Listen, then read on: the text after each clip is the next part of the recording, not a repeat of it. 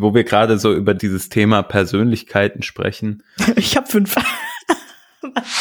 so, ich habe auch mal überlegt, wo das wohl bei uns bei der zum ersten Aber es war Mal bei der Linz. War. Ist es echt, Linz? also das Ja. war so diese, diese die Situation, Agent die ich natürlich noch weiß. Du hast da gesprochen. Wir haben uns äh, viel unterhalten, auch so, aber ich Ja, wusste du, warst, nicht, du bist riesig. Ich wusste ja nicht, wie groß du bist. Der Klassiker nach Corona.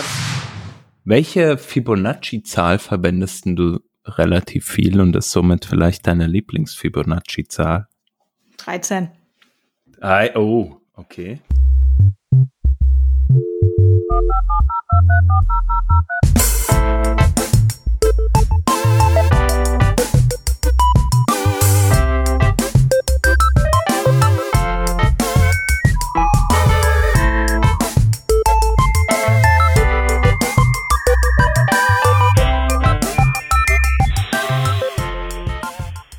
Revision 577. Diese Revision wird von niemandem gesponsert.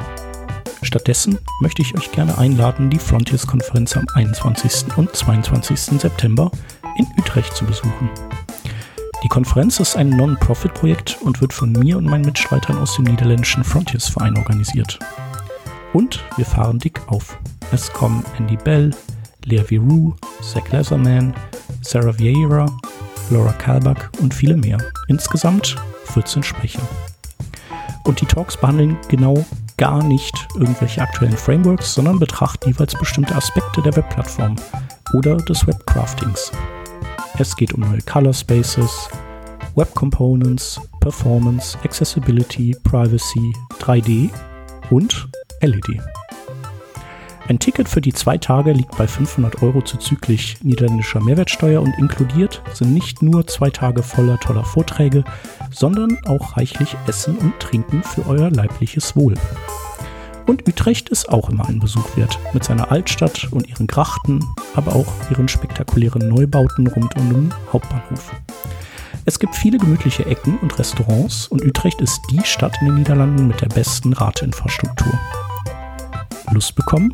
Dann schaut auf frontiersconf.org vorbei und dann sehen wir uns hoffentlich im Herbst in Utrecht. Hallo und grüßt euch. Wir machen heute mal eine etwas besondere Folge. Wir haben uns nämlich ein kleines neues Konzept überlegt. Wir haben uns gedacht, wir schauen mal ein bisschen hier behind the scenes sozusagen und äh, fangen mal damit an, die Hosts einzeln zu fragen, was sie eigentlich in ihrem Leben dahin gebracht haben, wo sie jetzt so sind und was wir eigentlich so machen. Ich bin der Hans und ich bin äh, heute mit Vanessa da. Hi Vanessa. Hallo. Wir haben uns gedacht, wir nennen das äh, Format Host Context. Da gibt's so eine tolle neue Pseudoklasse im CSS. Die ist zwar noch experimentell, aber checkt's doch einfach mal aus. Irgendwann sprechen wir auch sicher mal darüber. Aber worüber wir heute wirklich mal sprechen wollen, Vanessa, das bist du. Ähm, ich freue mich sehr, dass ich mich mit dir eigentlich mal ein bisschen über dich unterhalten kann, ähm, mal ein paar neue Seiten von dir kennenlernen kann. Ja, ich freue mich sehr, mit dir zu sprechen. Cool. Äh, starten wir doch gleich rein. Ich glaube, einige Hörerinnen und Hörer wissen schon, dass du jetzt gerade bei Savvy arbeitest. Savvy schreibt sich ja irgendwie ähm, ja so den Claim drauf, The People Enablement Plattform. Wa was bedeutet das konkret? Ja, wir sind im ein 360 Growth System ist noch so ein nettes Wort äh, auch dafür. Wir enablen, jetzt fehlen wieder die deutschen Worte. Wir geben die Plattform tatsächlich für andere Firmen, vor allem im Startup- und Scale-up-Bereich, um wirklich ihre Leute bestmöglich zu fördern. Also in allen möglichen Bereichen. Und das ist als All-in-One-Solution gedacht. Mhm. Und zusätzlich sind wir mittlerweile auch fast vollkommen AI-powered. Ob das jetzt in die Richtung von Karrierepfaden und Karriereframeworks geht, Feedback-Zyklen, Onboarding-Journeys etc. Also da kann man diese gesamte Reise auf jeden Fall mit uns machen und sich da gut aufgeheben fühlen und auch viel von dem ganzen organisatorischen, was dann für viele Personen einfach wegfällt und ähm, dass wir auch viele Opportunities für die Leute schaffen können, die sie sonst nicht hätten und einfach da transparent auch äh, Transparenz schaffen können. Cool. Äh, ja, danke für den kleinen Einblick. Also wir werden ja auf jeden Fall später nochmal sprechen, was dann genau deine Rolle ähm, ist, bevor wir da aber weiter reinstarten. habe ich mal noch mal so ein bisschen zurück überlegt und gedacht, wann bist denn du eigentlich hier zum Working Draft dazu gestoßen? Das ist ja jetzt auch schon echt einige Jahre her. Kannst du dich da noch genau erinnern?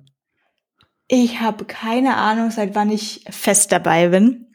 Ich nehme jetzt einfach wieder diese Ausrede mit diesem ganzen Corona, da kann man ja eh mal, da weiß man ja eh schon nicht mehr, wann war was war. Ich kann mich aber noch genau an meine erste Gastepisode erinnern, bei der ich so unfassbar nervös bin, war, beziehungsweise jetzt mhm. bin ich auch nicht unnervös hier in diesem Interviewformat. Aber ich hatte euch damals geschrieben, nachdem ich bemerkt hatte, dass bei euch einfach niemand über Vue.js gesprochen hat. Und ich so, was ist ja. denn da los? Da, da muss ich doch mal anklopfen. Und dann habt ihr mich so freundlich aufgenommen. Und das ist meine erste Podcast-Erfahrung dann auch, bei der ich vor allem gelernt habe, dass Leute einen plötzlich nicht mehr unterbrechen. Und ich hatte einen Redeschwall und Redeschwall, weil ich es so gewohnt war, dass keine unangenehme Pause entstehen sollte irgendwie auch. Mhm. Aber das war mhm. noch alles ohne Video. Damals die guten alte Zeiten ohne Video ja. hier im Zencaster. Einige Jahre her, ja. Genau. Und dadurch, dass ich euch auch nicht sehen konnte, und es hat mich niemand unterbrochen, habe ich auch einfach immer weitergesprochen, bis ich dann irgendwann nach so einem Monolog dachte, okay, ich mache jetzt mal Pause. Und dann mhm. sofort Pause. Und es ist einer von euch sofort mit eingesprungen. Aber das war auf jeden Fall die Erfahrung. Ja, es ist auf jeden Fall einige Zeit her, wie du sagst. Weißt du denn auch noch, wie es dann dazu kam, dass du auch fest mit an Bord gekommen bist? Da gibt's jetzt keine äh, große Geschichte dahinter, außer wir hatten alle Lust da drauf. Ähm, also ich wurde von euch allen, glaube ich, angeschrieben, mhm. wie es denn da so ausschaut, weil ich ja doch hier und da auch in Deutschland irgendwie versucht habe, hier und da was zu machen.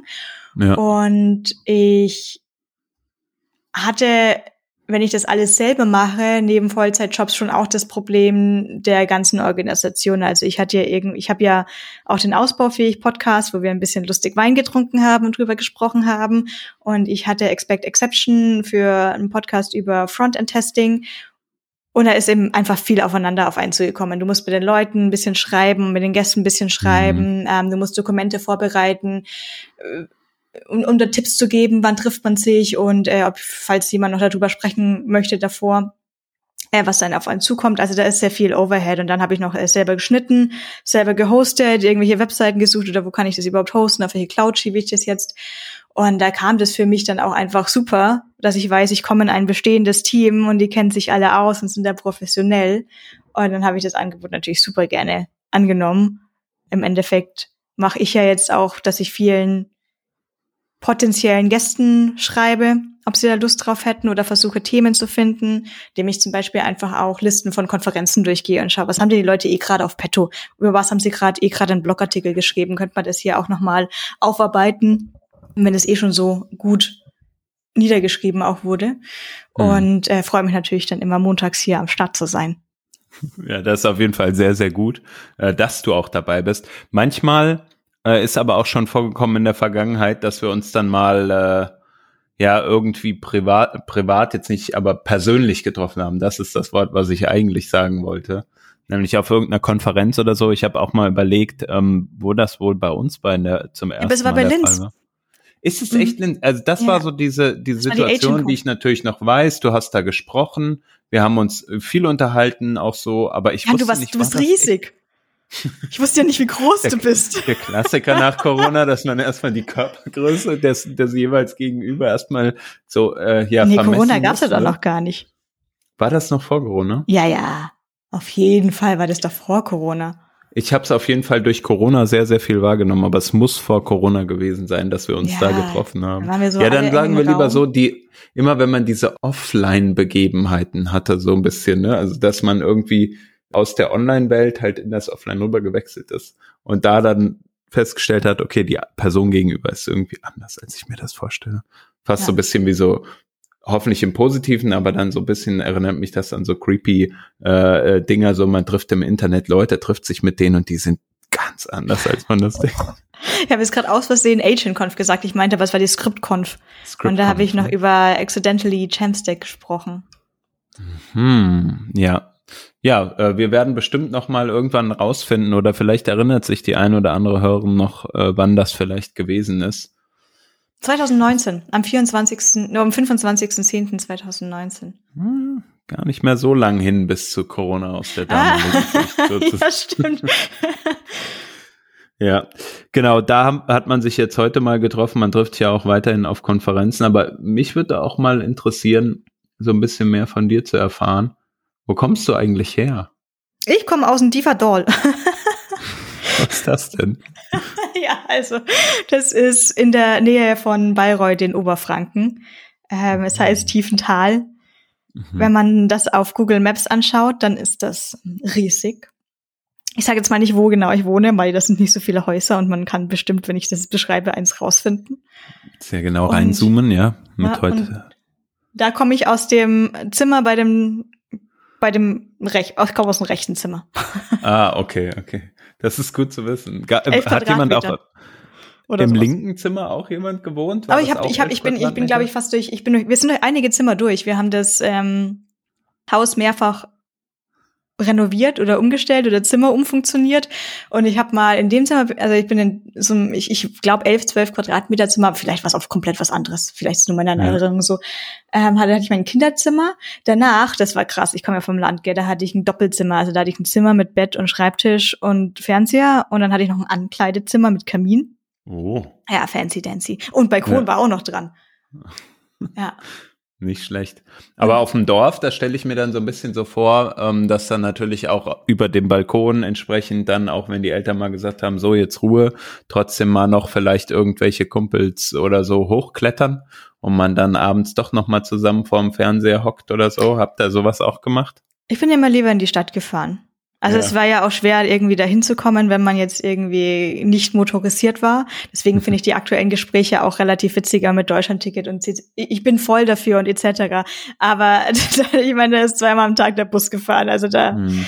ähm, war ich dann sehr schnell auf. Ich mache selber Rollo, ich mache selber Auto. Ähm, und ansonsten, da war eher mein, mein Zuhause und mein eigenes Zimmer so mein, mein Heiligtum. Mhm. Außerdem war ich online, also, nein, ganz ehrlich. ja, da hat viel stattgefunden. Was war denn dein erster, äh, oder wie hast du dich denn zuerst da online unterhalten? Also hast du da irgendwelche hm. speziellen Chat-Tools, IRC oder ähm, waren es dann doch irgendwie ICQ oder so? Ich war bei Claudias Kids World. Ja, okay. Also noch ein Und bei den Cyberzwergen. Okay, die kenne ich gar nicht. Aber hört sich auch interessant an. Über welche Themen habt ihr euch da so unterhalten?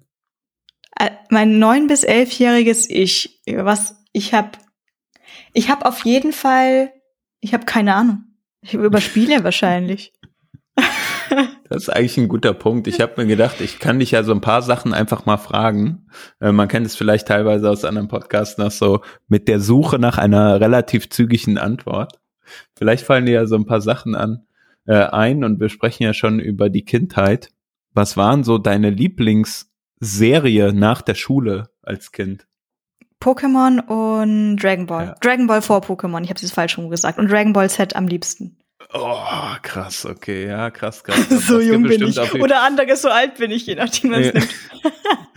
also, es ist krass, äh, wir wollten es ja schnell machen, sorry, aber hier mein äh, Neffe, ne, der guckt jetzt auch po po äh, Pokémon. Der hat sich gerade ein Poster mit allen Pokémon gewünscht, die es so gibt. Und ich habe zu ihm gesagt, ja, ich kenne noch die, die ersten. Die alle 850 100, oder?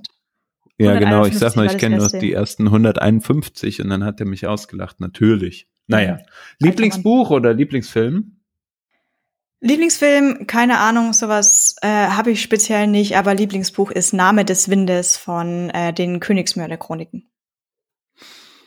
Sag mir nix. Ich bin äh, weder im Buch Fantasy. noch im Bereich, aber Hast du eigentlich ein Hobby, was du machst, was du so dein Lieblingshobby nennen würdest? Ich habe kein, nein, ich äh, versuche immer wieder mal was Neues zu machen.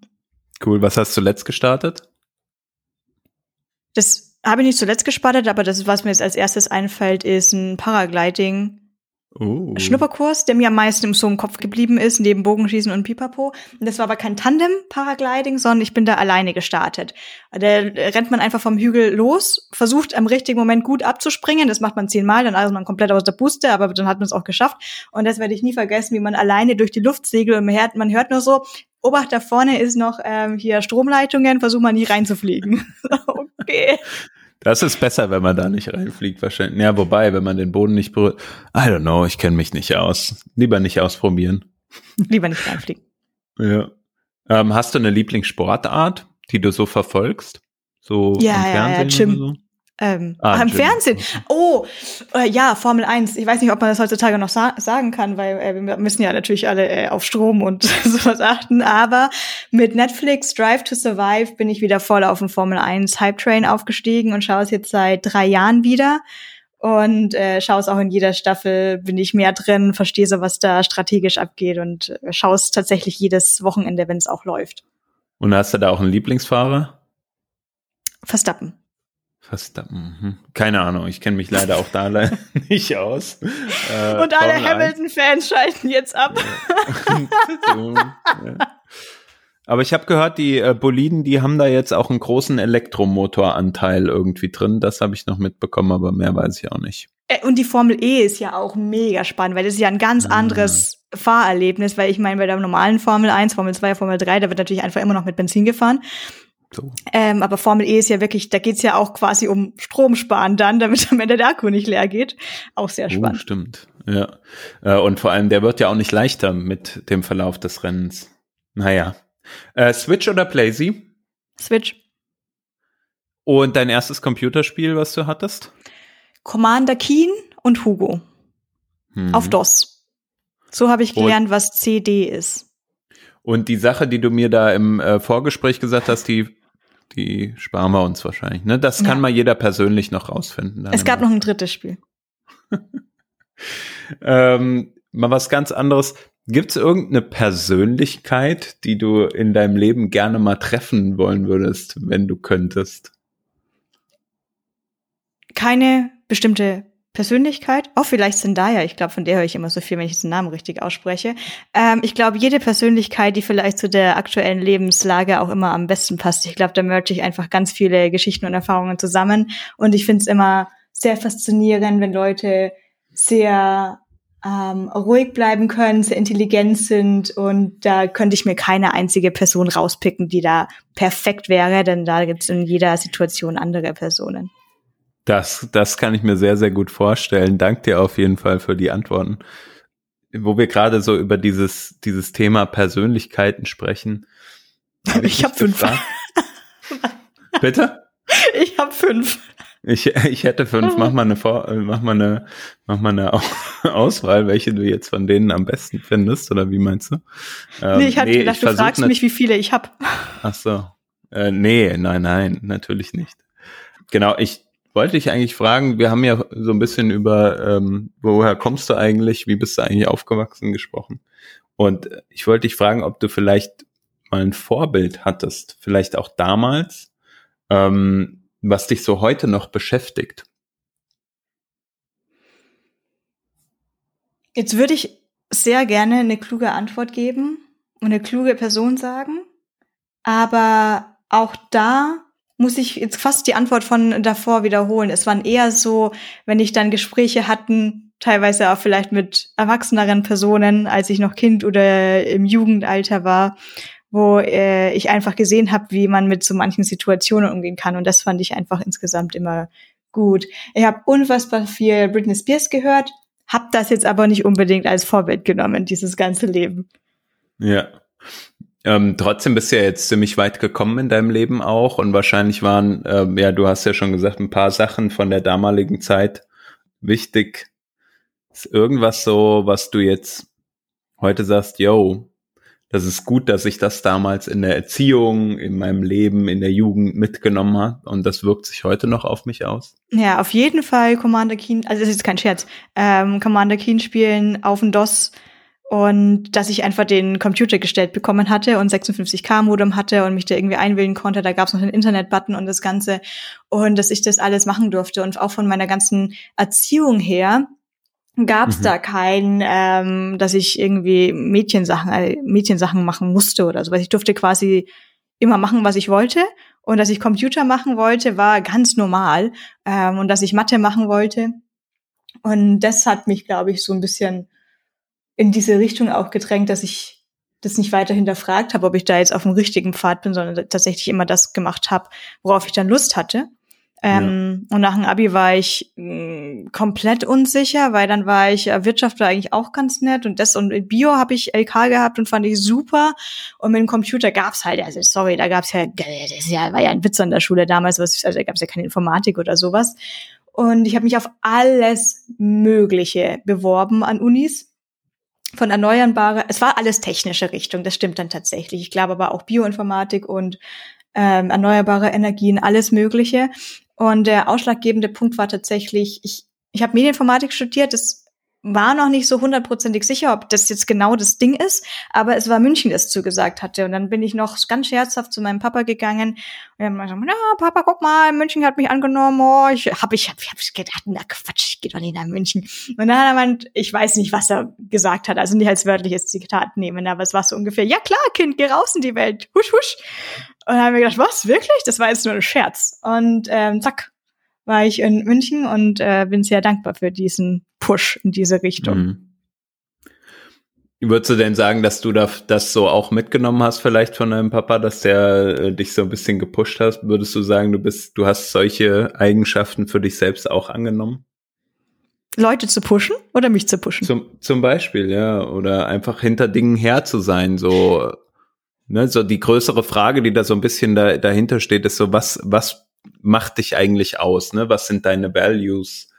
Ähm, ja, also dieses so aus der Comfortzone gehen, ähm, solche Push finde ich immer extrem wichtig, weil ansonsten entwickelt man sich selbst einfach nicht weiter und äh, man entwickelt sich für sich selbst, man entwickelt sich nicht für andere Leute. Und ähm, dann extrem Problemlösungen finden. Ich war ja immer schon Rätselkind. Mhm. Und wie gesagt, ich durfte das auch immer ausleben. Ich durfte alle möglichen Spiele spielen, ähm, hatte wahrscheinlich Rätselbücher und Pipapo alles.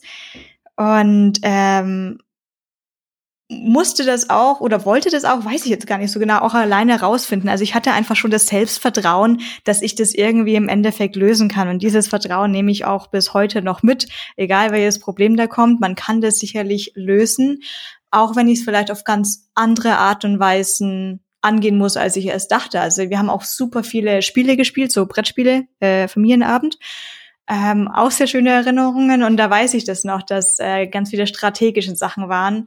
Mhm. Ähm, und da hat man mich jetzt nicht unbedingt gewinnen lassen. Und ja. das hat mich natürlich auch dazu gezwungen, mir jetzt zu überlegen, boah, jetzt aber wenn ich jetzt meinen originalen Weg weitergebe, dann werde ich einfach verlieren. Ich muss da jetzt umstrukturieren. Ja, das ist mega gut, ne? Weil das ähm, sage ich mal, das kann sich ja auch mit so einer Karriere, die man so in seinem Leben hat, irgendwie so äh, umsetzen. Ne? Also man macht so den einen Job und links und rechts fliegen die Fetzen und äh, irgendwie stellt man fest, so da komme ich aber nicht durch. Äh, ich muss irgendwie vielleicht einen ganz anderen Weg gehen. Ne? Und du hast ja auch ein paar Stationen in deinem in deinem Leben durchlaufen. Wir haben ja kurz vorhin mal angesprochen, was du eigentlich gerade machst. Was waren für dich so die prägendsten Stationen, die du, die du hattest, die dich zu dem gemacht haben, wo du jetzt gerade stehst? Im Studium war es ja auf jeden Fall das außerkursische, wenn ich das mal so, ich kenne kein bestes Wort gerade, aber das, was halt drumrum noch abging. Also ich war in der Fachschaft für ein paar Semester und hatte da dann auch durchaus engen Kontakt zu Professoren und Professorinnen um auch für die Studenten das Beste, Bestmögliche rauszuholen. Und da war viel Blicke hinter die Kulissen. Und das war eine ganz andere Welt als irgendwie Schule und überhaupt so als jüngerer Mensch, da wirklich so angehört zu werden, war auch schon immer ein bisschen gewöhnungsbedürftig. Da habe ich auch dann, wir hatten Übungen. Ich weiß nicht, ob das bei jedem Studium, Studiengang da so sowas gibt, aber wir hatten Übungen, wo bei denen Tutoren den anderen Studenten Sachen auch beigebracht haben. Also normalerweise war man so im dritten, fünften, achten Semester und dann hat man Kurse für die ersten, zweiten, dritten Semester gegeben. Und das hat mir unfassbar viel Spaß gemacht und es war teilweise mit ähm, das von hier ist das ganze Paket und kaus mal durch oder boah, also für das Thema, das ist jetzt ganz neu, wir haben auch noch kein Material, kannst du auch noch irgendwie das Material machen. Mhm. Ähm, habe ich dann das gemacht und deswegen wird es auch gerne mal belächelt, weil ich durfte mir dafür Punkte anrechnen lassen, so drei ECTS oder sowas. Und ich dann meine, ja, ich habe ja viel mehr gemacht für die drei ECTS, als nur im Kurs rumzuhocken. Und das war ein ähm, was was prägendes, wo ich halt quasi mich einfach engagiert habe aber ich habe es wirklich mit Herzblut gemacht, nicht, nicht um nicht um diese, nicht für diese drei ECTS, da hätte ich sonst lieber in einem Kurs rumgehockt und hätte halt zugeguckt. Hm. Wenn es mir nur ist um einfacher. Ja. ja. Aber du wolltest selber was lernen, sozusagen. Und Ich selber dich äh, selber der die Sachen Herausforderung. Ja, ja. stellen. Ja. Auf jeden Fall. Und äh, es gab ein prägendes Erlebnis in einer Firma, wo ich auch nicht als erstes, nicht als keine Ahnung, als in welcher Posi- ähm, in, in welcher Reihenfolge das passiert ist, aber es gab mal eine Firma, wo ich gemerkt habe, dass es eben nicht so erwünscht war. So, äh, Mhm. denk mal nicht so viel. äh, Mhm. klingt jetzt hart. Aber äh, da habe ich gleich gemerkt, dass ich doch ein bisschen schlecht im nur ausführen bin Mhm. wenn ich die Hintergründe nicht kenne. Und das ist, ich glaube, das ist so ein großer Knackpunkt, wenn mir die Hintergründe selber nicht bewusst sind. Ich respektiere Entscheidungen, die vielleicht nicht meiner persönlichen Meinung entsprechen, gerade wenn es irgendwie Frontend und UX ging. Natürlich habe ich ein Herz für die User und will immer alles bestmöglich machen. Aber wenn mir irgendjemand erklären kann, wir haben noch ungefähr 12 Euro für Developer und das fertig zu machen, danach muss geschippt werden ähm, und mir das erklärt wird, dann ist das was komplett anderes und dann sehe ich das Big Picture und kann das da reinbringen. Nur wenn ich eben vorgesetzt bekomme, mach mal das und frag mich nach, warum, dann äh, bin ich da ganz schlecht drin und das waren eben dann auch prägende Erlebnisse, um herauszufinden, dass ich da dann auch Firmen einfach nicht das Richtige bieten kann und nicht die richtige Version dafür bin. Mhm. Und ein prägendes Erlebnis war ähm, im Zusammenarbeit, da war ich, da war ich auch noch Studentin, äh, Werkstudentin, ähm, dass ich bei Projekten auch mitgearbeitet hatte, wo ausländische Firmen auch beauftragt waren und quasi von Deutschland aus beauftragt.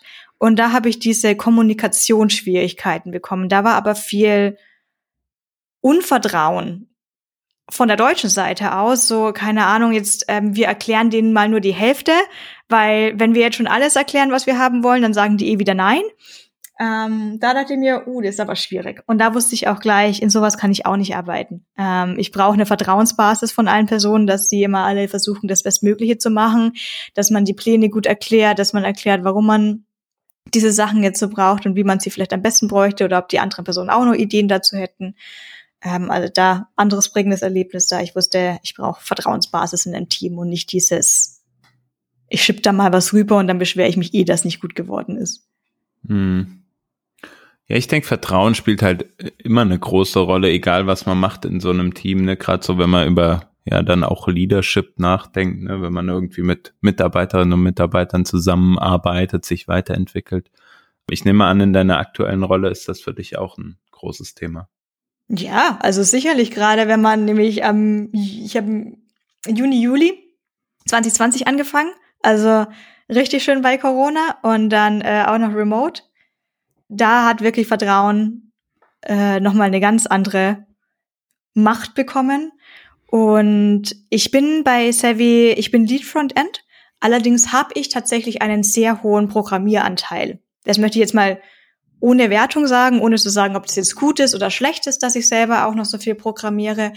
Aber es kommt eben jetzt auch mit dem Vorteil, dass ich meinem Team vertrauen kann, dass wenn ich nicht alle Projekte auch die Proof of Concepts dafür mache oder die technische Ideenfindung, sondern ich habe das komplette Vertrauen zu allen im Frontend und auch zu allen im Backend und eigentlich zu dem ganzen Team, dass wir zusammen an einem Strang da arbeiten und zusammen was Gutes erreichen wollen. Und es ähm, für, für mich gibt es nicht dieses, dass keine Ahnung, dass jetzt jemand im Frontend sagt, ja, aber Design hat das ja noch nicht geliefert. Sowas, sowas gibt's bei uns nicht und das ist unfassbar schön. Sondern da, da, da solche kleinen Pro ja, kleine Problemchen, die die Probleme, die ich vielleicht aus anderen Projekten vorher noch kannte, die waren plötzlich alle puff. Gab's nicht. Ja, das ist spannend, was du sagst, was du auch glaubst, oder was du so ein bisschen so, das ist, dann ist die Arbeit des Teams gut, hast du ja gerade so ein bisschen Mhm. in die Richtung gesagt. Wann glaubst du, wann ist denn deine Arbeit gut? Ich denke, meine Arbeit ist gut, wenn ich nicht entscheiden muss.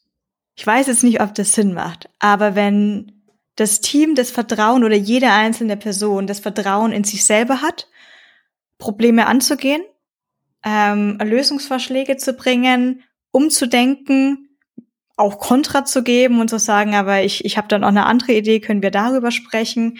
Und wenn im Endeffekt aus allem Möglichen da was rauskommt, wonach, jetzt ist ja die Codebase doch mittlerweile dann drei Jahre jetzt alt, wenn alle Teammitglieder gut und effizient arbeiten können und jeder versteht, warum wir so arbeiten.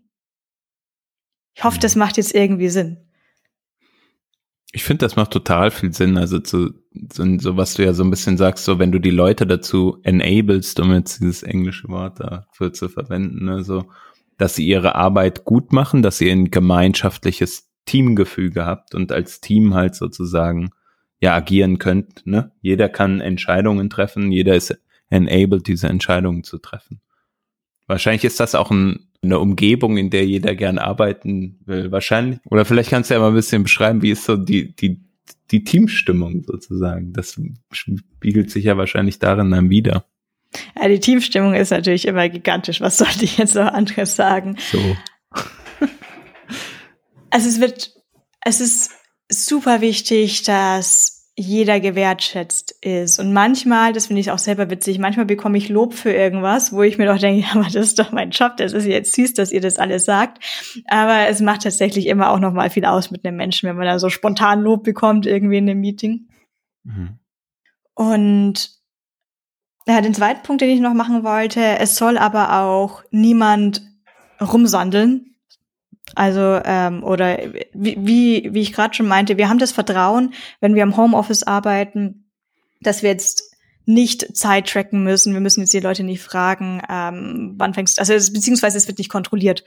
Ähm, hm. Aufschreiben im Sinne von, das darf sich jetzt jeder mal für sich ins, äh, selber entscheiden, wie detailliert man da irgendwie Stunden trackt oder ob ähm, wie man das, wann man das einreicht.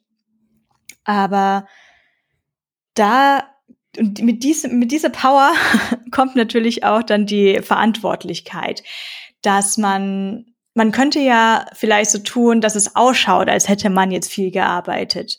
Wichtig ist aber, dass wir halt, wie gesagt, auch da das Vertrauen haben, dass am Ende mit dem bestmöglichen, dass das bestmögliche Ergebnis da rauskommt. Und dazu gehört natürlich auch, dass wir jeder einzelnen Person dafür alles geben müssen, um dann das auch zu erreichen. Dass jede Person weiß, jetzt bräuchte ich, also ich kann jetzt, ich spreche jetzt ja aus dieser Frontend-Sicht, ich bräuchte noch irgendwas vom Design oder ich bräuchte Texte oder ich bräuchte jemand, der das danach für mich testet, weil wenn ich das selber nur alleine teste, dann geht es ja schief, weil sonst teste ich ja nur schon das, was ich weiß, das geht. Dass jede einzelne Person da auch schaffen kann, zu den richtigen anderen Personen zu gehen. Also man muss jetzt eigentlich nicht den Umweg über mich gehen, um zu sagen, ja, kannst du mal beim Design nachfragen. Das muss normalerweise nicht passieren. Dennoch habe ich natürlich überall meine Augen und Ohren offen dass wenn ich mich einfach nur höre, Kunden haben dies und dies und dies und das gesagt, dann ist es natürlich für andere, was Frontend angeht, super schwer immer wieder einzuschätzen, wie lange das dauert. Und ich hörte die verschiedenen Reaktionen, dass ich mal sage, ja, aber das dauert doch nur eine Stunde, was redet man da jetzt überhaupt drüber? Und also, was, das dauert jetzt nur eine Stunde, aber das andere hat doch so lange gedauert. Ich so, ja, ja, ja, das ist ja was ganz anderes. Das heißt also, bevor zu mir muss man jetzt auch nicht kommen und sagen, also das sind jetzt irgendwie unsere 20 Sachen, die wir machen könnten, kannst du die alle mal abschätzen, sondern dass ich wirklich auch da die Augen und Ohren offen habe und dann auch wirklich sage, du, das ist, es geht jetzt sehr in die ähm, JavaScript TypeScript TypeScript Richtung, frag doch mal den und die äh, darüber, weil ich glaube, die hätten da auch richtig Bock drauf. Und dann wird das auch so ein bisschen ohne offizielles Meeting auch mal entschieden. Und dadurch hoffe ich natürlich, dass dann auch die Stimmung immer oben gehalten wird, weil jeder bei uns hoffentlich sehr appreciated wird und die richtigen Sachen bekommt zum Tun. Wir machen mal hier einen kurzen Break, weil ich würde dich gerne ein paar Sachen fragen, Schieß um äh, gleich wieder in den Fluss zu kommen. Ähm, du hast ja eben schon gesagt, du programmierst ein bisschen. Mhm. Äh, ab und an. Ständig, ehrlich gesagt. Ständig? Mhm, ich sehr gut. programmiere super viel. Ja, ich programmiere natürlich sehr gut. in welcher Programmiersprache hast du das denn bisher in deinem Leben, alle Programmiersprachen, die du jemals gemacht hast, äh, zusammengenommen, am meisten getan? Ja, in JavaScript am meisten. In JavaScript. Oder HTML. Und TypeScript? Ja, das mache ich jetzt noch gar nicht so lange. Das habe ich bei Savvy angefangen. Also es gab tatsächlich ein Projekt davor, ähm, als ich für Sinnerschrader, wie es die damals noch hieß, gearbeitet habe. Da war so ein bisschen TypeScript dabei, da konnte ich das mal so mitlesen. Da war ich einer von vielen Frontenders und habe da ein bisschen versucht zu verstehen, worum es da geht. und ähm, bei Sebi, als ich, glaube ich, noch nicht ganz am Anfang, aber als ich auch wusste, das Team wird wachsen, die Codebase wird wachsen und du hast ja auch schon eine irre Verantwortung, wenn du da für dich alleine erst in den ersten paar Monaten irgendwie deine Frontend-Codebase schreibst und du weißt aber, das Team wird wachsen und hoffentlich die Firma, ähm, wo ich dann die Entscheidung getroffen hatte, ich bringe jetzt hier TypeScript rein und das war jetzt auch keine aus dem Finger geschnipst Entscheidung, sondern ich habe da auch äh, mit dem Team auch drüber gesprochen, weil natürlich da ganz viel na nicht ganz viel Angst, aber doch so, wir haben aber mal gehört und gerade das Angular-Beispiel, wir haben da mal was in Angular und alles migrieren und etc. und macht es nicht alle Personen langsamer. Und da gab es ja bei Vue 2, wie wir vielleicht schon hin und wieder bei den Episoden gesagt haben, ganz schlimme TypeScript war. Ähm, wo ich dann ganz klar die Argumente bringen konnte, warum ich TypeScript für eine sehr gute Idee mittlerweile halte, warum ich mein früheres Ich das auch mal so sondercool gesagt hat, ja, aber ist das nicht ein Feature, dass man auch ein Boolean dann zum String? Nein, war nicht kluge Aussage, revidiere ich wieder. Ähm, ja, und dann TypeScript wahrscheinlich jetzt seit zwei Jahren. Aber JavaScript, ich meine, seit ich äh, jQuery, seit ich elf bin. das so, das ist, ist immer noch ähm, die, die Königssprache sozusagen. jQuery, oder ja. wie nennt man das? Die Sprache, die am meisten genutzt wurde. Welche Fibonacci-Zahl verwendest du relativ viel und ist somit vielleicht deine Lieblings-Fibonacci-Zahl? 13. Ah, oh, okay. Warum? Das ist doch eine schöne Zahl. Das ist auf jeden Fall eine schöne Zahl. Und 13 ist die Zahl, also ähm, ich muss dazu sagen, dass wir keine Tickets oder Projekte schätzen mit Fibonacci-Zahlen und T-Shirt-Größen oder etc. Aber 13 ist auch die Zahl, dass wenn man weiß, man schätzt auf 13, dann muss man nochmal drüber reden, weil dann ist es zu groß. Cool. Ähm, ich finde es gut, dass du jetzt den Connect hergestellt hast, ein bisschen von mir äh, unterstützt sozusagen in Richtung der agilen Methodiken sozusagen. Vielleicht will man ja mal irgendwie die Größe einer User Story schätzen oder so. Ich, mich würde mal interessieren, was ist so deine Meinung dazu? Wann macht eigentlich Agile keinen Sinn? No, das ist jetzt eine große Frage. Ich glaube, Agile macht dann keinen Sinn, wenn man es nur macht, weil man glaubt, dass man das machen muss. Das ist jetzt eine Antwort auf viele Lebensfragen, wie wenn ich jetzt glaube, ich muss jetzt irgendein technisches Tool einsetzen, weil es gerade gehypt ist, ist es vielleicht nicht der richtige Grund. Wenn ich jetzt glaube, ich muss agile Methoden einsetzen, weil das macht man halt jetzt so und wir machen das aber für uns ein bisschen anders, auch schwierig. Wenn ich damit konkrete Probleme löse, vielleicht gut. Aber wenn ich versuche, Probleme zu lösen, die es gar nicht gibt, ist vielleicht der falsche Ansatz, weil die eigentlichen Probleme bleiben bestehen. Und stattdessen hat man noch das Problem mehr, dass man überlegen muss, wann man das Daily hat. Mhm. Ja, guter Punkt. Also, wir also sind jetzt ein, wir sind ein fluides Team. Das heißt, da kommen Personen und gehen also nicht, äh, nicht, nicht Firma, nicht, dass die Personen kommen und gehen von der Firma, aber wir haben verschiedene Feature-Bereiche und wir haben Teams gesplittet gerade für Features. Und da kommt mal, wie gesagt, da kommt mal die Person dazu und wieder weg. Und da, ich, ich weiß nicht, ob ich das agil nennen soll, aber ich würde es nicht so nennen, weil bei agil denke ich auch immer sofort an Scrum und etc. Aber wir haben unsere Meetings, wo vielleicht vorher die Agenda noch nicht so fast versteht, sondern dann kommt ein Gespräch auf und dann kommt, hat eigentlich noch jemand Ideen für Features, okay, die Punkte abgehandelt, okay, und wann geht das eigentlich live, okay, äh, den Punkt abgehandelt. Das heißt, wir haben da tatsächlich keine bestimmten Methoden drin. Und es funktioniert sehr gut in unserem Team von, naja, vielleicht, je nachdem, zwei bis fünf Personen. Um vielleicht meinen Blog der etwas chaotisch zusammengewürfelten Fragen abzuschließen, würde ich dich gerne noch fragen, welche Programmiersprache würdest du eigentlich gern mal lernen, wenn du es dir aussuchen könntest, so zu Macht sagen, man nicht um die Erlang? Klammer zu bilden? Erlang, Erlang? Wird man damit nicht unfassbar reich? I don't know. Ich bin da wirklich überfragt, was Thema Programmiersprachen Antwort. anbelangt. Auf jeden Fall. Erlang? Ja, ich habe mal Golang okay. ausprobiert und ähm, super interessante Konzepte. Mhm. Ja, gut, immer schwierig, was zu lernen, wenn man es nicht beruflich macht. Also ich habe es dann auch mal nicht nebenbei gelernt. Ich habe es tatsächlich Production Code äh, mit Go geschrieben. Hat auch ein bisschen gedauert. Das lag jetzt eher an mir, nicht an der Sprache.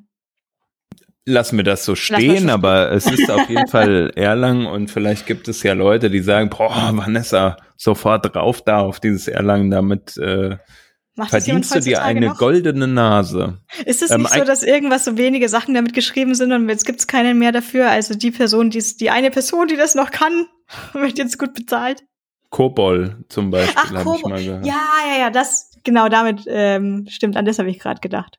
Ja Ach komm einer so ein- 37 Jahre alte Sprache wie Erlang ist, klingt doch schon super. 37? Hab Mhm. ich jetzt, bin ich gar nicht, können wir beide noch nicht mithalten, glaube ich. Nee. Nee. Ähm, aber du hast eben etwas angesprochen, nämlich man verdient ja dann vielleicht ganz gut.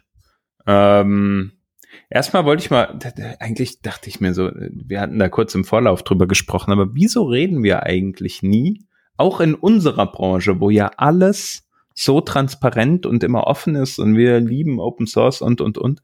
Aber irgendwie so richtig übers Gehalt sprechen wir dann doch nicht. Warum ist denn das so? Ja, mir hat es auf jeden Fall die Gesellschaft schon immer so beigebracht. Also das auch äh, die, die, die Gehaltszettel bei irgendwelchen Wohnungsbesichtigungen noch so unter der Hand, damit es auch wirklich niemand sieht und darüber spricht man nicht.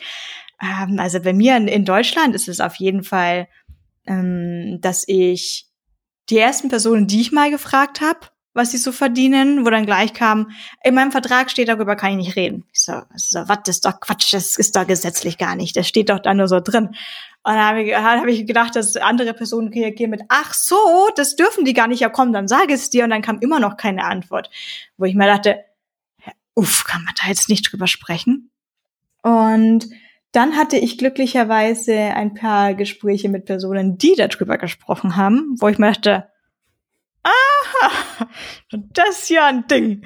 Und ähm, bei einem Job früher noch wurde ich auch über Recruiter, Recruiterinnen reingeholt, die mir tats tatsächlich danach im Anschluss sagten, du hast übrigens zu wenig verlangt. Und ich mir dachte, sagt ihr mir jetzt? Was? Was Ja. ist da denn los?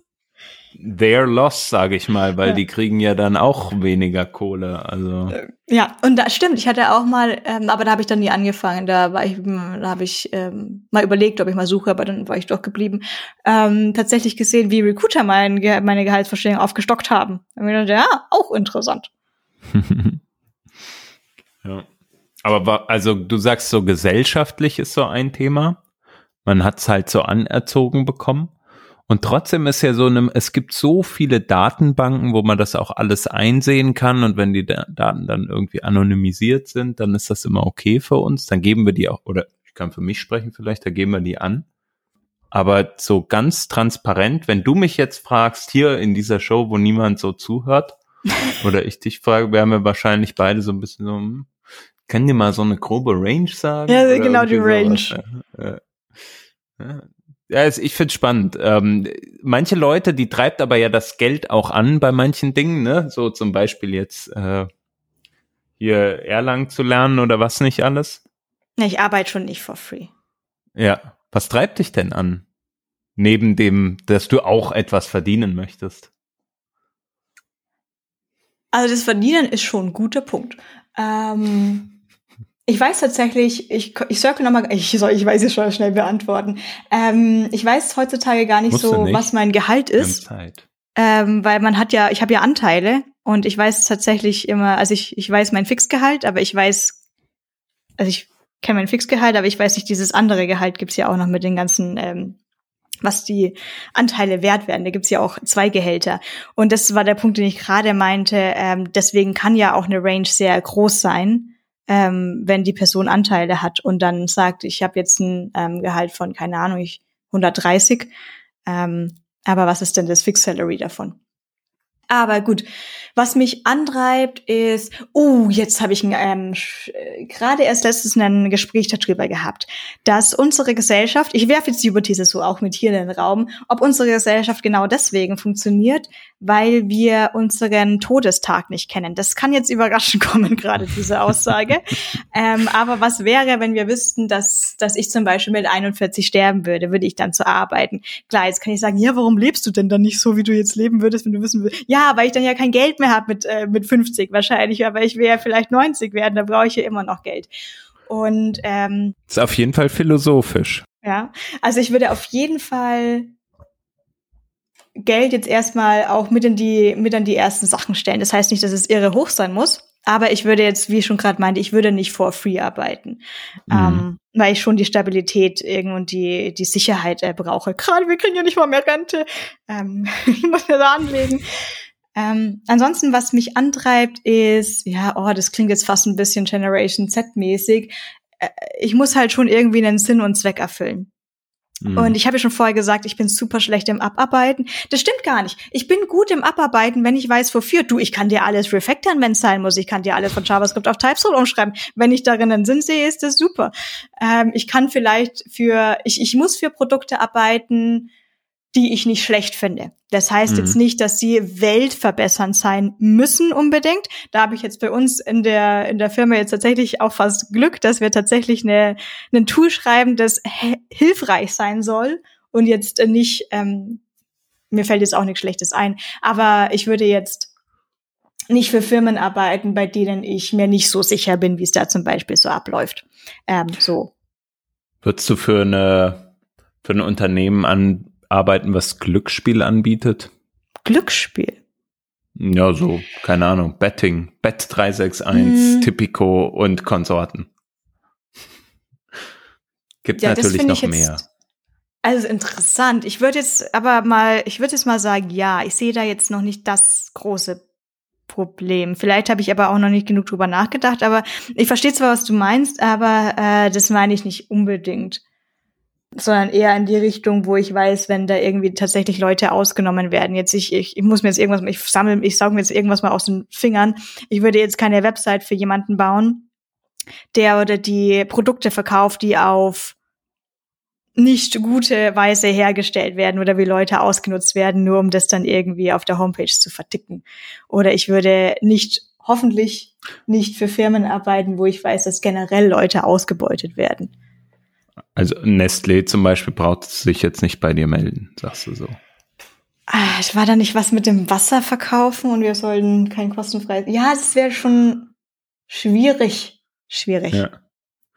Und andere Firmen, die das dann, also äh, schließe ich jetzt einfach daraus, so auf der anderen Seite, so Firmen, die halt dann eher was Sinnstiftendes tun, ne, auf der diametral anders dazu irgendwie, was weiß ich, Vibacon Aqua, äh, die Firma dahinter hört sich für dich dann spannender an. Ja, also, ja. Also es muss jetzt, es muss, wie gesagt, ähm, es muss nicht immer lebensrettend sein, etc.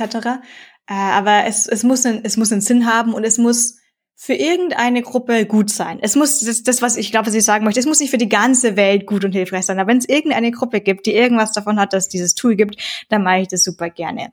Und was mich ansonsten noch anstrebt, ist es generell selber immer besser zu werden, weil wer rastet, der rostet. und weil ich mich sonst, sonst selber auch total schnell langweile, wenn ich da immer nur das Gleiche mache.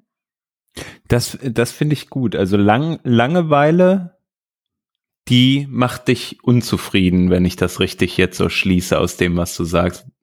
Ist das richtig? Ja, auf jeden Fall. Was macht denn dich noch so unzufrieden eigentlich?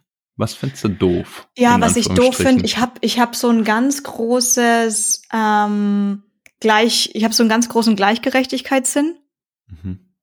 dass ich mich super schnell für Leute einsetzen möchte, wo ich das Gefühl habe, die wurden gerade ungerecht behandelt.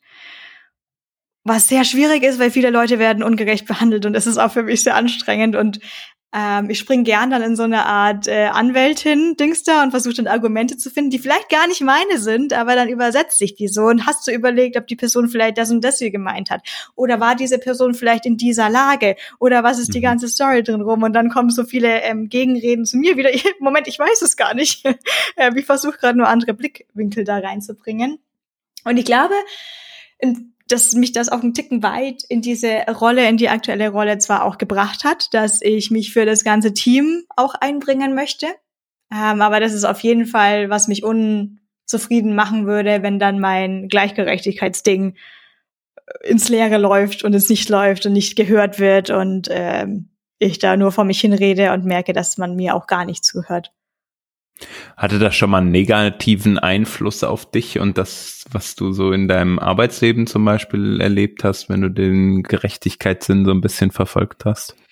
Ich hatte, nachdem ich so manche Sachen immer ausgesprochen hatte, tatsächlich oft drei Sekunden später, uh, was hast du denn da gerade gesagt, weil ich auch wirklich zu sozusagen hohen Personen dann ganz offen und ehrlich sprach. Und erstaunlicherweise und erfreulicherweise habe ich dafür doch fast ausnahmefrei positives Feedback bekommen. Und zu sagen, ja, ja, sprech gerne diese ganzen Probleme an. Und ähm, dann war dann wieder auf den Punkt zurückzubekommen, wenn man mir dann auch erklärt, du, pass auf, das läuft gerade so und so ab, weil wir haben noch die und die und die Probleme, dann ähm, finde ich das auch einfach super, wenn man dann auch mit mir transparent ist. Ich, wenn man mich jetzt abspeisen mit würde, mit ja, das ist halt so, wenn du in die Post kannst du gehen, würde ich wahrscheinlich gehen. Hm. Du hast eben von hohen Tieren gesprochen, denen du auch mal vielleicht, ich nenne es jetzt einfach mal deine Meinung gesagt hast. Ist dir das wichtig? ob jemand hohes Tier ist oder nicht? Nee, deswegen meine ich ja, dass ich immer danach denke, Gott, vielleicht kannst du mit den Leuten nicht so sprechen. Ähm, ich habe das soll nicht bedeuten, dass ich keinen Respekt hätte. Also ich habe Respekt vor so vielen Menschen, nicht nur vor hohen Tieren, ich mache gerade Anführungsstrichen, sondern auch vor tiefen Tieren. Äh, und finde generell, dass man Respekt vor allen und jeden hätte äh, haben sollte. Allerdings dadurch, ich habe gerade ähm, am Anfang noch gemeint, von Schule und Universität der Wechsel, dass ich dann plötzlich mit Profs äh, gesprochen hatte, da auch schnell gemerkt, boah, cool, wir sind hier total auf einer Augenhöhe. Und das gefällt mir richtig gut. Die respektieren mich, ich respektiere. Ich muss ja nicht von doofen Lehrern reden und die reden vielleicht nicht von ihren doofen Schülern.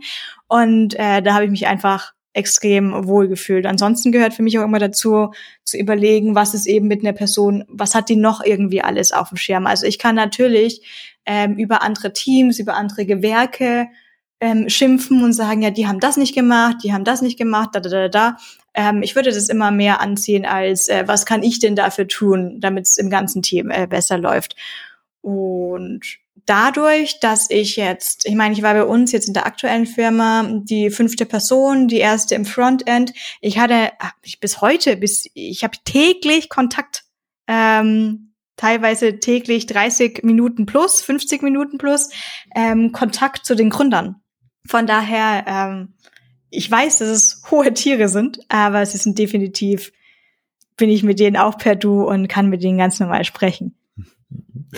Das ist sehr wichtig. Ich glaube, um sich wohlzufühlen, braucht man das ja. Äh, wenn man immer das Gefühl hat, man wird, man ist der oder die Untergebutterte in Anführungsstrichen, das macht, macht ja keinen Spaß. Naja, mag vielleicht auch Leute geben, will ich gar nicht drüber urteilen, aber es fühlt sich für uns beide, glaube ich, so an, als wäre das nicht so das Thema, wo wir uns bewegen. Ja, vor allem im Münchner Umraum, da ist ja, ist mir jeder, ist ja eh schon jeder bei du. Äh, vielleicht ist es da auch ein bisschen anders. Ähm, aber ja, doch, bei so auch, ähm, bei Sinneschrader, wo ich war, da waren ja viel, viel, viel mehr Leute. Wir sind ja gerade bei 20, da waren ja keine mhm. Ahnung, 500, was weiß ich. Ähm, da fand ich das aber auch einfach sehr schön, wenn da vom C-Level die Personen mit auf den Events waren. Und die waren auch, das waren halt für mich auch normale Menschen. Aber ich habe es auch dann großartig nicht hinterfragt. Ich habe es einfach genossen und akzeptiert, dass das hier so schön abläuft. Mhm. Ja, das, das ist cool. Also ich glaube, diese Nahbarkeit ist halt kommt, kommt halt gut an bei Menschen. Ne? Ja. Also gerade in Leadership-Positionen, wenn die mal greifbar sind und man nicht so äh, denen so eine äh, Aura anhaftet, den Leuten, dass sie halt irgendwie unantastbar sind. Da hat ja. man ja nicht so Lust drauf, glaube ich. Okay, ähm, wir haben natürlich schon maßlos überzogen die Zeit. Ähm, ich würde dich gerne abschließend noch einen letzten Punkt fragen, nämlich die klassische Nein, in zehn Jahren. Ja, wo, wo sehen Sie sich in fünf Jahren? Aber wegen mir auch zehn. Vanessa, wo möchtest du mal hin mit deiner Karriere? Was willst du mal werden, wenn du noch größer bist, in Anführungsstrichen? Ja, super schwierig gerade zu beantworten, weil ich jetzt gerade schon in der Situation bin. Ich programmiere super viel, aber ich bin auch Lead und in zehn Jahren hoffe ich tatsächlich, dass ich genau das gleiche mache wie jetzt, weil ich bin absolut zufrieden. Wahrscheinlich werden mir langweilig auf dem Weg. Also ähm, ich mache das gleiche nur mit AI.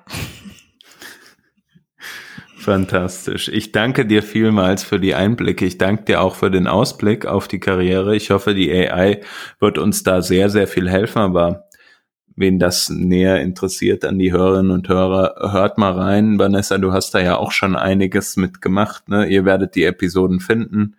Ähm, danke nochmal, dass du auch so offen warst.